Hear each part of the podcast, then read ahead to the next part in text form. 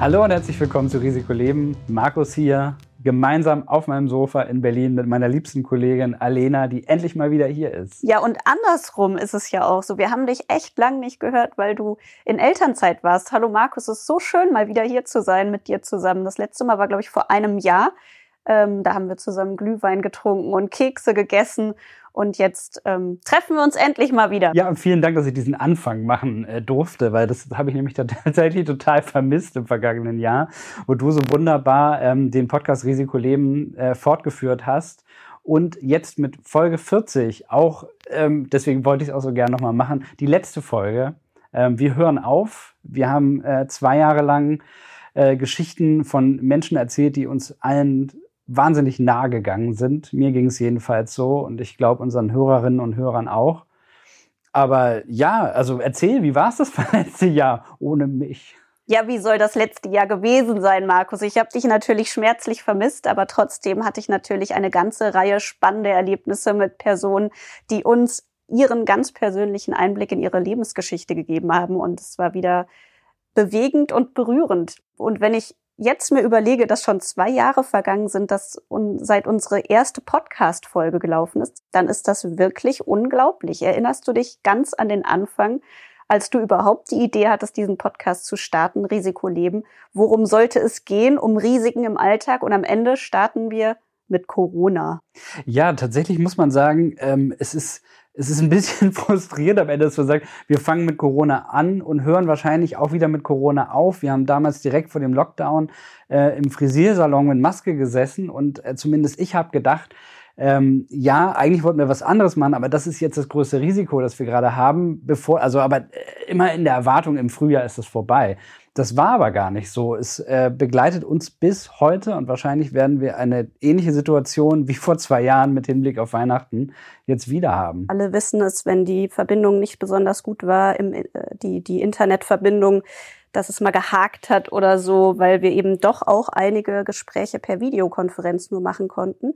Bei anderen waren wir dann aber auch persönlich. Hast du noch was oder was hast du so im, im Blick? Was hast du so in Erinnerung, was dich besonders geprägt hat? Welche Gespräche fandest du besonders interessant für dich? Also grundsätzlich, das hatte ich nach einem Jahr ja auch schon, ist einfach, das, das, das macht was mit einem, diese ganzen Schicksale, die wir erlebt haben. Leute, die halt wirklich, deren Leben auf den Kopf gestellt wurde und die irgendwie klarkommen müssen, die wieder neu lernen mussten äh, zu laufen, die neu lernen mussten, ohne zum, also was weiß ich, ohne einen Arm oder ein Bein auszukommen, alles, was sie gewohnt waren, nicht mehr machen zu können irre halt auch Leute, dass das, äh, ich weiß gar nicht, was da jetzt äh, draus, draus passiert ist, Identitätsdiebstahl. Leute, denen die, denen die Identität geklaut wurde, mit denen irgendwie Millionenschäden ver verursacht wurden ähm, und die da kurz davor waren, irgendwie ins Gefängnis zu gehen ja, also dass du halt wirklich merkst, hier kann jederzeit halt irgendwas passieren. Und es passiert nicht immer nur den anderen, weil eben auch alle denken, das sagt man halt immer so schön, man selber ist immer relativ äh, leichtsinnig, wenn man über die Straße geht. Und ich,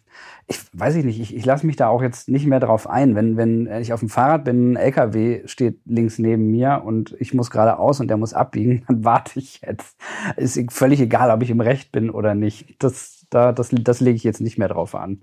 Ich muss zugeben, ich denke immer noch, mir passiert es nicht, aber tatsächlich durch diese Gespräche ähm, ist mir doch auch bewusst geworden, es, es kann einfach so viel im Leben passieren. Ne? Man, man glaubt es nicht.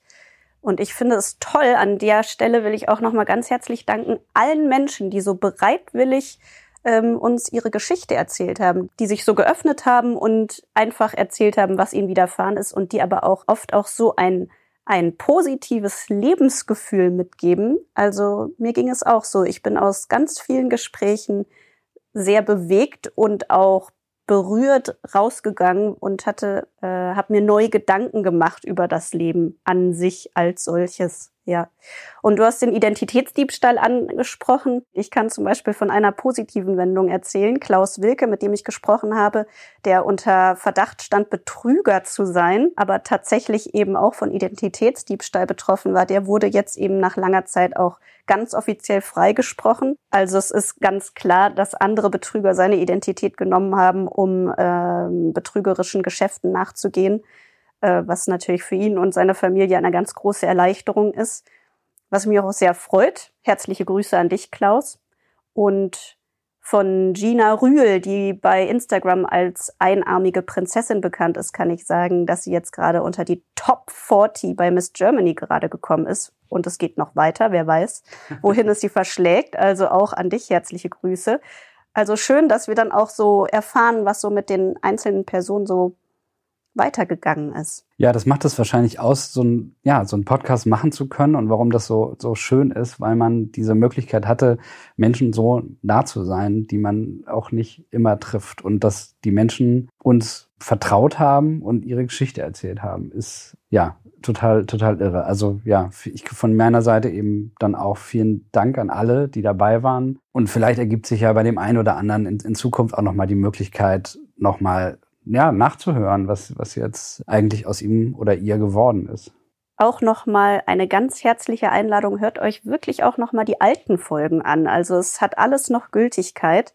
Diese Geschichten sind es wirklich wert, einfach angehört zu werden, einfach um zu, um zu sehen, was alles passieren kann und wie die einzelnen Menschen mit ihren Schicksalen auch umgehen. Heute ist tatsächlich die 40. Folge, die letzte Folge für Risikoleben. Wir haben versucht, ähm, in den zwei Jahren einen möglichst guten Überblick über die Risiken des Lebens zu geben, über das, was einem passieren kann, freiwillig oder unfreiwillig und, und wie man damit umgehen lernen kann vielleicht auch. Und das war sehr schön. Es war sehr schön, es hat mir ganz großen Spaß gemacht, auch mit dir das Projekt hier zu machen, Markus. Vielen Dank an dich für diese Idee und vielen Dank an euch alle, die ihr zugehört habt. Es waren tatsächlich Zehntausende, die sich diesen Podcast angehört haben. Und das freut mich sehr.